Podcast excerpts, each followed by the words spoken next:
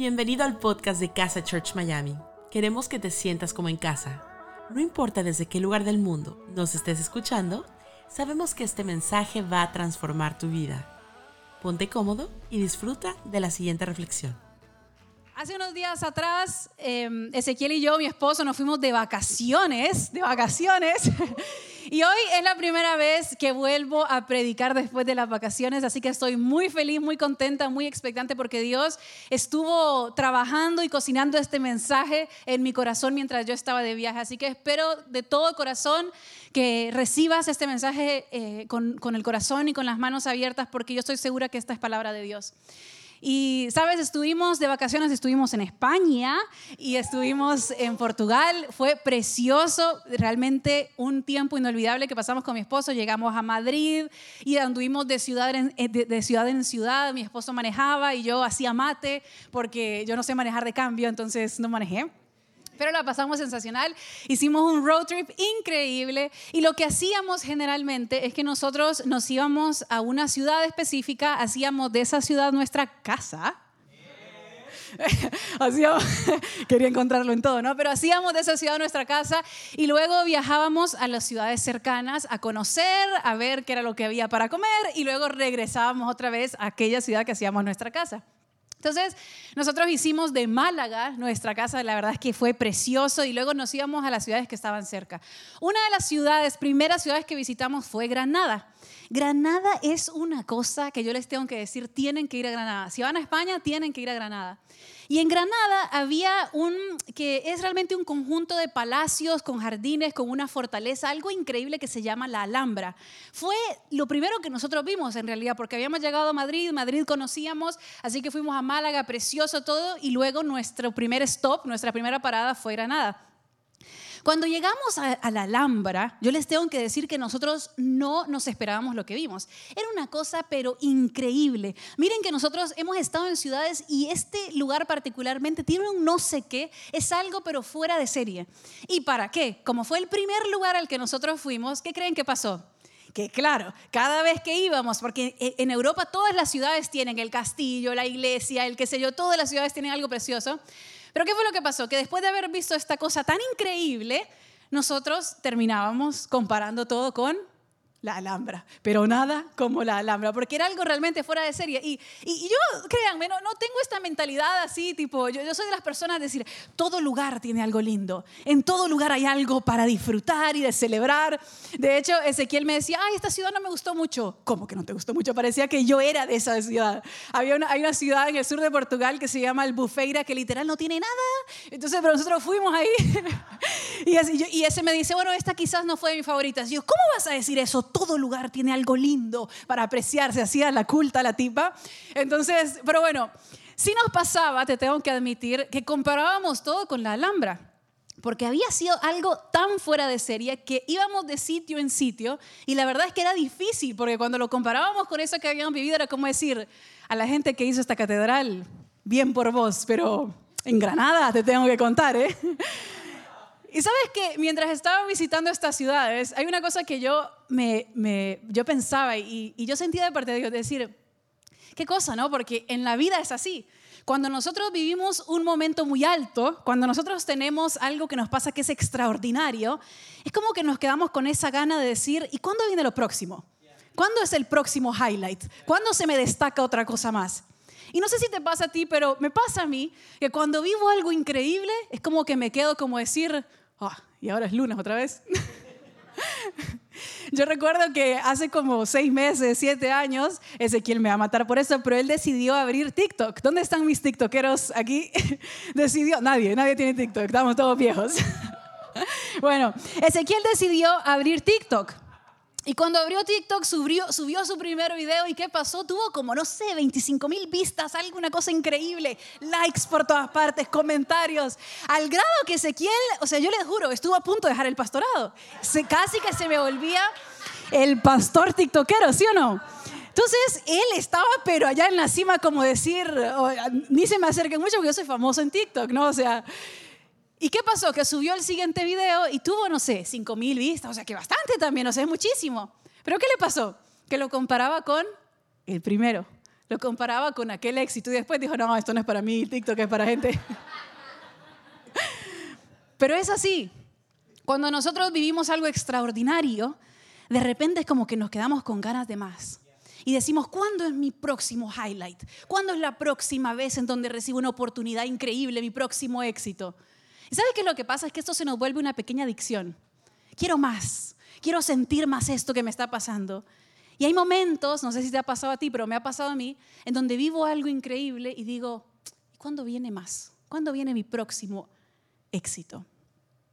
Sabes que nosotros aquí en la iglesia muchas veces hablamos de la importancia de permanecer y de la importancia que tiene que Jesús sea suficiente en tu vida cuando las cosas no están saliendo bien.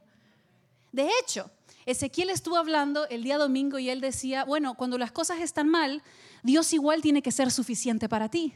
Cuando las cosas no salen como tú lo esperas, Dios igual tiene que ser suficiente para ti. Cuando tus oraciones no son contestadas, Dios igual es suficiente para ti. Pero durante mi viaje, y, solamente jugando con este, eh, con este tema y con el concepto, ¿sabes que yo creo que a veces se nos hace más fácil apegarnos y permanecer en Cristo cuando las cosas están mal? Porque eso es lo único que tenemos. Es lo único que tenemos para aferrarnos. Y hay una realidad, y tú vas a estar de acuerdo conmigo en esto, y es que Jesús es un consolador increíble. Jesús es un refugio perfecto. Entonces, cuando las cosas están mal, refugiarse en Jesús es lo único que nos queda. Y por eso creo que los momentos en donde estamos pasando una situación con dificultad, nos aferramos a Cristo. Pero ¿qué pasa cuando las cosas nos están yendo bien? ¿Qué pasa cuando nosotros tenemos éxito en la vida? ¿Qué pasa cuando tú estás en donde quieres estar y tienes lo que quieres tener? ¿Es igual Jesús suficiente para ti? ¿Es, es Jesús más que todos esos éxitos que se te están presentando a tu vida? Y este pensamiento me dio vuelta y vuelta y vuelta durante esas tres semanas. Yo soy más que esto que estás viviendo. Soy más que cualquier oportunidad que se te puede presentar a tu vida. Y esa es la pregunta que yo tengo para ti. ¿Es Jesús suficiente para ti? ¿Es Jesús más que tus éxitos? Y quiero decirte esto, que yo mientras viajaba y mientras veía cosas tan preciosas, yo decía, la única forma de no comparar los éxitos y las oportunidades que vienen a mi vida constantemente es tener una base, es entender que Jesús es lo mejor que te puede pasar en la vida. Cuando tú le das esa posición a Jesús, entonces eres capaz de disfrutar éxito por éxito y dejar el deseo constante de tener más y más y algo más. Es Jesús suficiente para ti. Y quizás me puedas decir, hey, yo vi la enseñanza del día domingo, otra vez me vienen a mí con que si Jesús es suficiente para mí.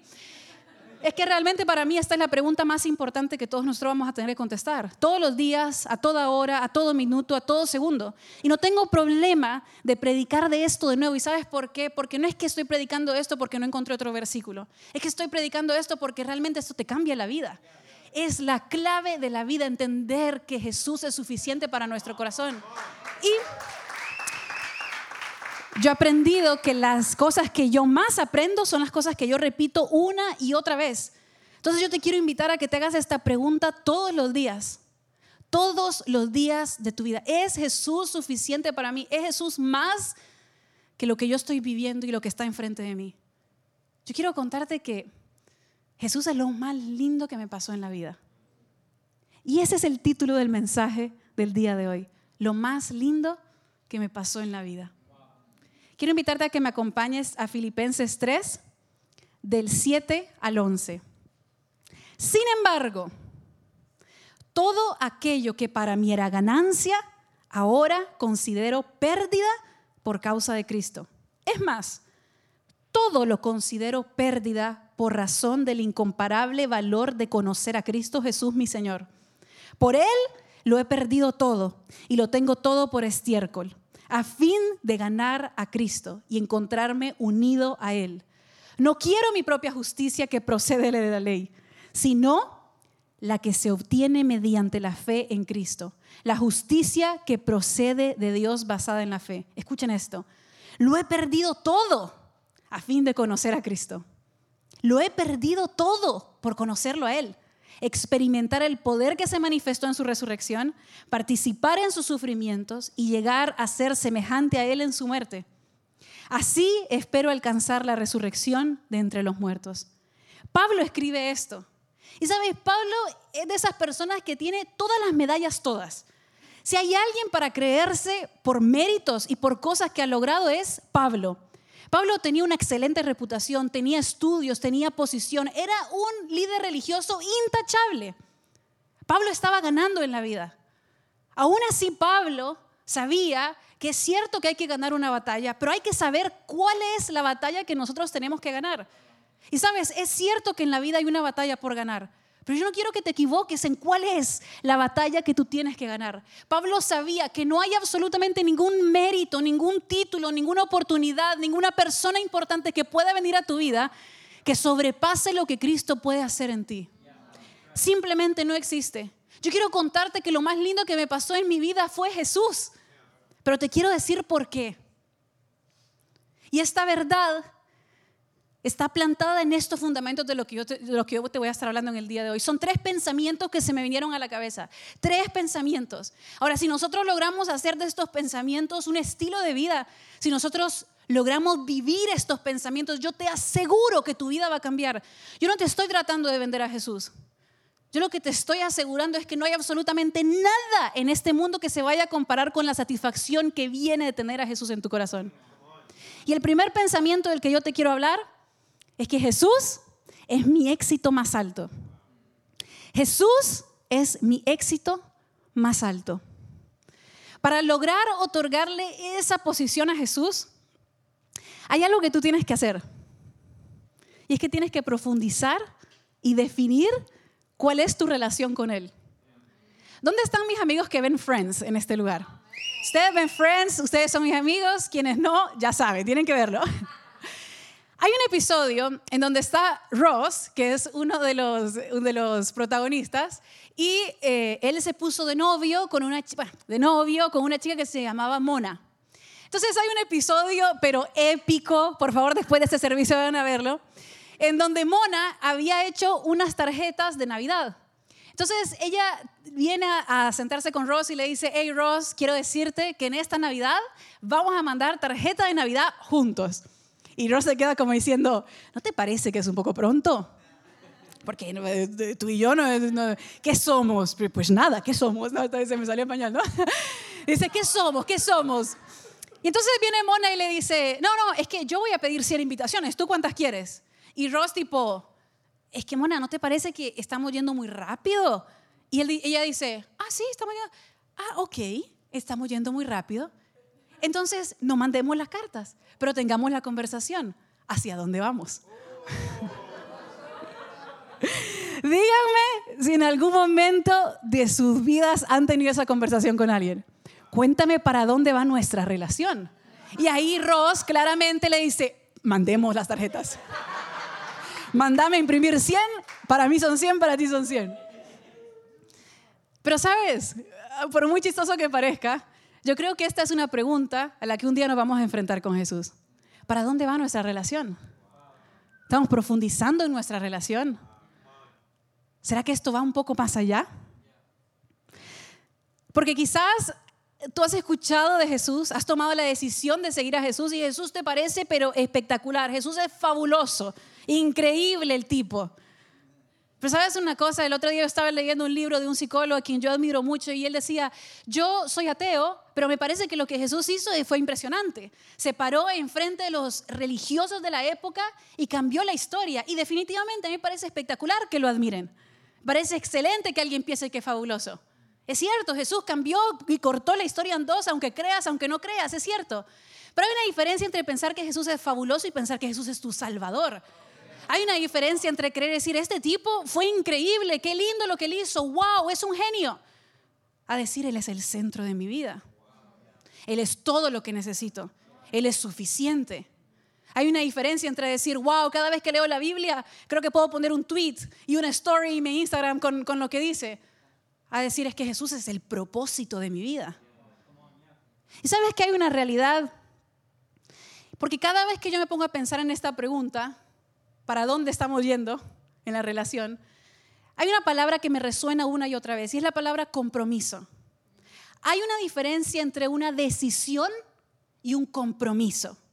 La decisión la puedes tomar en cualquier momento y seguramente has tomado la decisión de seguir a Jesús. Pero el compromiso es un paso adelante. El compromiso requiere algo de parte tuya. Requiere que tú hagas algo. Requiere que tú dejes algo. Requiere que tú arriesgues algo. Y la pregunta es, ¿qué has arriesgado por Jesús? ¿Qué es lo que has dejado por Él? ¿A qué es a lo que yo me comprometo? A que Jesús va a ser suficiente para mí. A que lo que Él tenía que hacer por mí ya lo hizo años atrás. Y te pregunto, ¿qué es lo que está requiriendo Jesús de ti? Porque yo soy todo de, de, sueños y de ir hacia adelante y de creer en lo que... Sí, pero ¿qué es lo que Jesús requiere de ti? ¿Cómo es que Jesús está interfiriendo en tu vida? Porque si no tienes una respuesta clara a eso, significa que hace falta compromiso, que hace falta ir más profundo. En el mes de junio, nosotros empezamos algo que se llama Love Casa Week. Love Casa Week. Y cada vez que nosotros decimos Love Casa Week, nos empezamos a reír. Y quiero contarte por qué. Quiero contarte interna de casa. Quiero contarte que Love Casa Week pasó a ser Love Casa Month y pasó a ser Love Casa Year. ¿Por qué? Porque nosotros teníamos la intención de embellecer este lugar en una semana. En una semana le damos vuelta al edificio. Pero quiero contarte que mientras fuimos haciendo proyectos y mientras fuimos pintando y no sé qué, de todo prácticamente, se volvió algo más allá de lo que nosotros pensábamos. Y fue un proceso en donde, es cierto, uno tiene el propósito claro de decir, lo estamos haciendo por Dios, pero te digo que el proceso ha sido duro, ¿no? Que no. Se ha sufrido en el proceso, nos hemos cansado en el proceso, hemos admirado también lo que se ha hecho, pero no ha sido un proceso fácil y no ha sido una semana, sino que ha sido mucho más tiempo. Y por más de que nosotros nos reímos, porque escuchamos eso, irónicamente nos reímos, la realidad es que, ¿sabes lo que yo pensaba? Es que el caminar con Jesús se parece más a Love Casa Week que a una decoración de un día. El caminar con Jesús lleva tiempo. El caminar con Jesús duele, lleva esfuerzo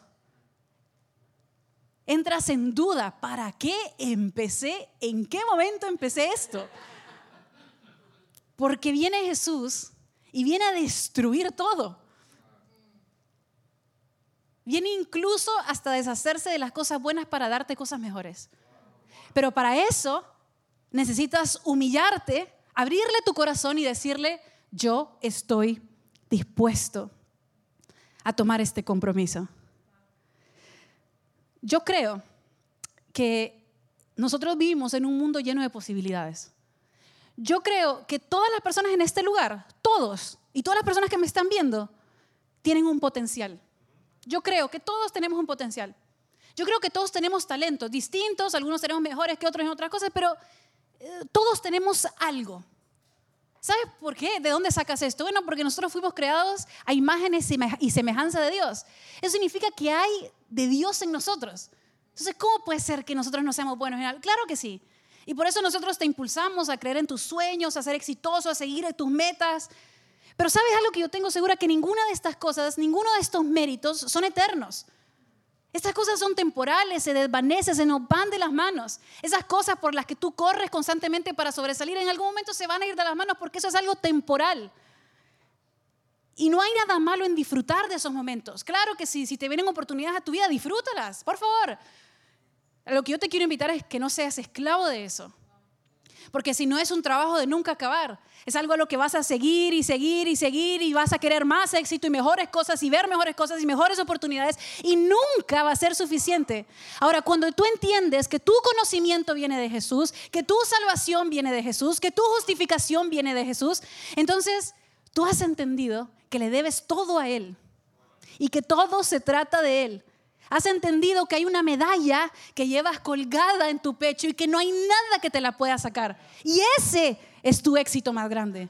Conocer a Jesús es tu éxito más grande. La mejor decisión, lo mejor que me pasó. Porque si no, ¿Sabes qué es lo que pasa? Que nosotros empezamos a proteger lo que nos pasa aquí en la tierra, a protegerlos como si fueran tesoros. Pero nuestro único tesoro que tenemos asegurado es haber conocido a Jesús. Ese es nuestro tesoro más grande. Y quiero compartirte algo que yo hago en mi día a día y ojalá que te sea útil a ti. Hay días en donde no lo cumplo al pie de la letra, pero realmente trato. Pablo decía, lo he perdido todo a fin de conocer a Cristo. Lo he perdido todo a fin de conocer a Cristo. Cada vez que, viene una oportunidad bonita a mi vida, cada vez que algo lindo me pasa, cada vez que, que yo digo, wow, se me está cumpliendo un sueño, qué lindo esto que estoy viviendo, lo vivo, lo experimento, lo abrazo. Y luego a la mañana siguiente tengo un ritual y quiero contártelo, quiero, quiero compartir. A la mañana siguiente soy hiper, mega, extra, contra intencional en tener un desayuno con Jesús, en encontrarme otra vez con Él. Que Él sea lo primero que yo haga en el día. Antes de empezar mis quehaceres, me siento con Él a la mesa. Y en ese desayuno, lo que yo le digo es, tú Jesús eres mi éxito más grande. No me dejes nunca olvidarme de eso. Abro su palabra, leo su palabra. Y sabes, yo hago esto no porque Él necesite que yo le diga que Él es lo más importante para mí. Hago esto para que a mí no se me olvide. Hago esto para recordarme que el trono de mi corazón ya tiene un dueño. Que no es lo que me pasó ayer, que no voy a perseguir lo que me va a pasar mañana, que es Él que el trono de mi corazón ya tiene un dueño y se llama Jesucristo. Así que hoy, después de haber disfrutado lo que te pasó hoy, después de disfrutar lo que te va a pasar mañana, encuéntrate a primera hora y vuélvele a decir que Él es tu éxito más grande. Cuando tú entiendes que Jesús es tu éxito más grande, entonces sabes a qué decirle que no y entiendes mi segundo pensamiento. Mi segundo pensamiento es que no me hace falta nada. Todo lo que nosotros hacemos es secundario a la relación que nosotros tenemos con Jesús. Todo viene después. Nada será más grande, nada será más importante, nada tendrá la prioridad, nada. Las posibilidades, los viajes, los logros, los trabajos pueden hacerte feliz, por supuesto, pero ninguna de esas cosas puede ocupar el primer espacio en tu corazón, porque si no, yo te quiero contar que nunca va a ser suficiente. Y obviamente que no te estoy diciendo que no te emociones, emocionate por lo que te pasa, pero tienes que entender que Dios es más que una emoción, que no te dejes cegar por las luces de este mundo, que entiendas que no necesitas nada de eso, porque ya lo tienes todo en Jesús. Cuando tú entiendes que ninguna luz de este mundo puede brillar más fuerte que la única luz de este mundo, pues entonces lo has entendido todo en la vida. Cuando te das cuenta del valor que tiene tener una relación con Él, entonces encontraste la clave de la felicidad y ahí no hay retorno, porque yo te aseguro que a partir de ese día empiezas a ser una persona plena. Y quizás alguna persona va a escuchar esto y me va a decir, ay, pero es que entonces esto es ser conformista. Es decir, me conformo con Jesús. Si tú le llamas ser conformista, a vivir una vida llena de plenitud, llena de alegría por el simple hecho de conocer a Jesús, entonces en el día de hoy yo me declaro la persona más conformista y más feliz sobre la faz de esta tierra. Cuando nosotros estábamos viajando con ese, nosotros en la primera semana muchas personas nos mandaban recomendaciones de dónde ir y qué visitar y, todo, ¿no? Y entonces teníamos una lista de lugares donde teníamos que ir y donde debíamos pasear. Y a la semana decidimos, vamos a borrar estas dos frases de nuestro vocabulario, no tenemos que hacer nada y no debemos de hacer nada. Y realmente yo creo que esa es la forma más feliz de vivir. No tengo que hacer nada, no debo que hacer nada, porque yo en Cristo lo he encontrado todo. Yo quiero abrirte mi corazón y contarte que mis momentos más alejada de Dios son momentos en donde yo estoy más enfocada en qué es lo próximo que va a venir a mi vida, qué es lo próximo que yo debería estar haciendo que no estoy haciendo, cuál es el próximo curso al que yo me tengo que anotar, cuál es el próximo speaker al que yo tengo que escuchar, cuál es la próxima posibilidad que yo tengo que tener. Cuando yo estoy enfocada en eso, yo me desenfoco de Jesús y empiezo a creer que se trata de mí. No necesitas de nada más porque Jesús es tu éxito más alto. Y el tercer y último pensamiento es, si tú no estás en medio de esto, no lo quiero. Si tú no estás en esto, yo no lo quiero. Fíjate lo que decía Pablo. Sin embargo, todo aquello que para mí era ganancia, ahora lo considero pérdida. Todo lo que yo pensaba que era, ahora lo considero pérdida por causa de Cristo. Es más, todo lo considero pérdida por razón del incomparable valor de conocer a Cristo Jesús.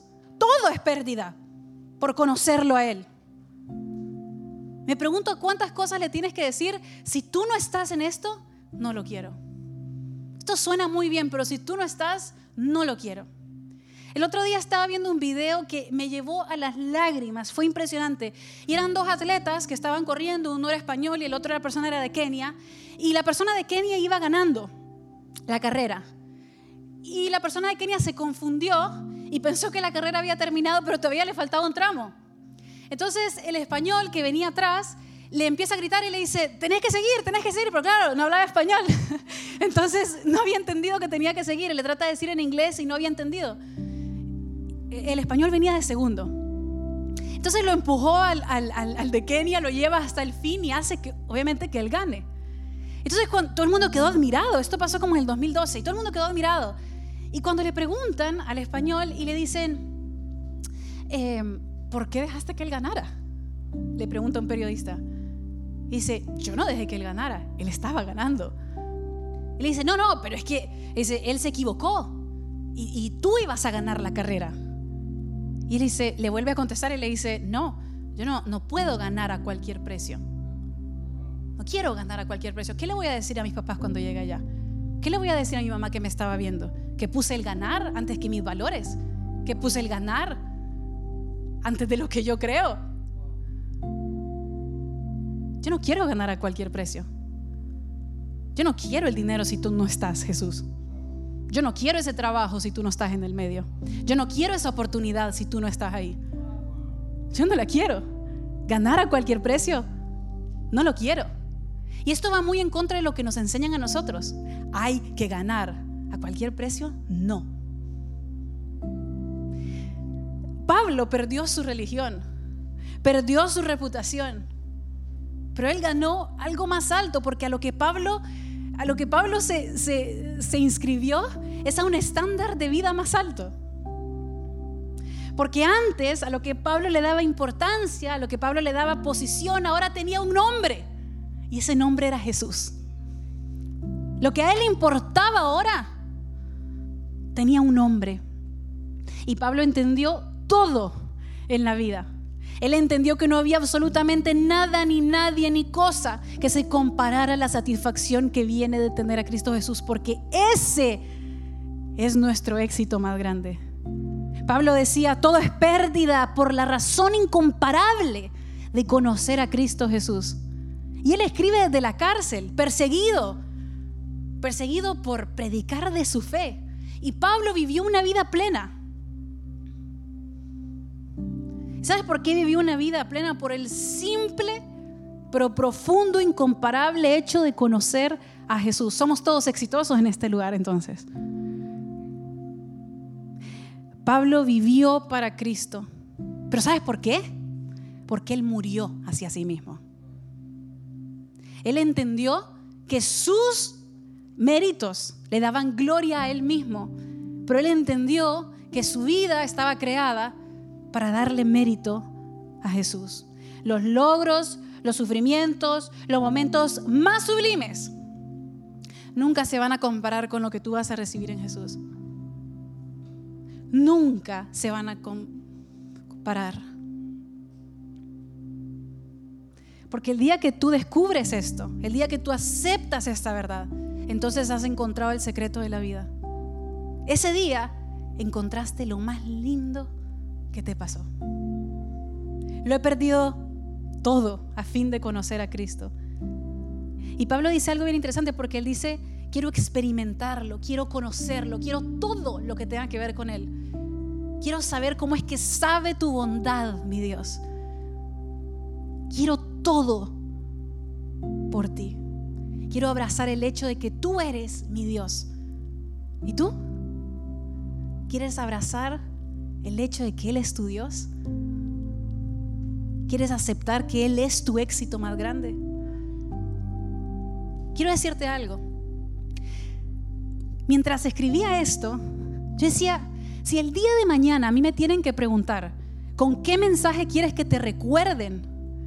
¿Cuáles son las palabras que quieres que la gente recuerde de ti? Tus últimas palabras es esto. Jesús es mi éxito más grande, lo más lindo que me pasó en la vida, la montaña más alta a la que yo llegué. Lo más alto, lo más sublime, lo más perfecto, no hay nada más. Es esto. Conocer a Jesús es mi éxito más grande y es tu éxito más grande. La pregunta es si te has dado cuenta. La pregunta es si andas por este mundo corriendo detrás del viento o si entiendes que ya en tus manos lo tienes todo. Todo. Lo más lindo que te pasó en la vida. Si el día de mañana no logras absolutamente nada más, puedes sentirte exitoso por tener una relación íntima con Dios, por tener a Jesús en tu corazón. Y vuelvo y te repito la pregunta de un inicio. ¿Es Jesús suficiente?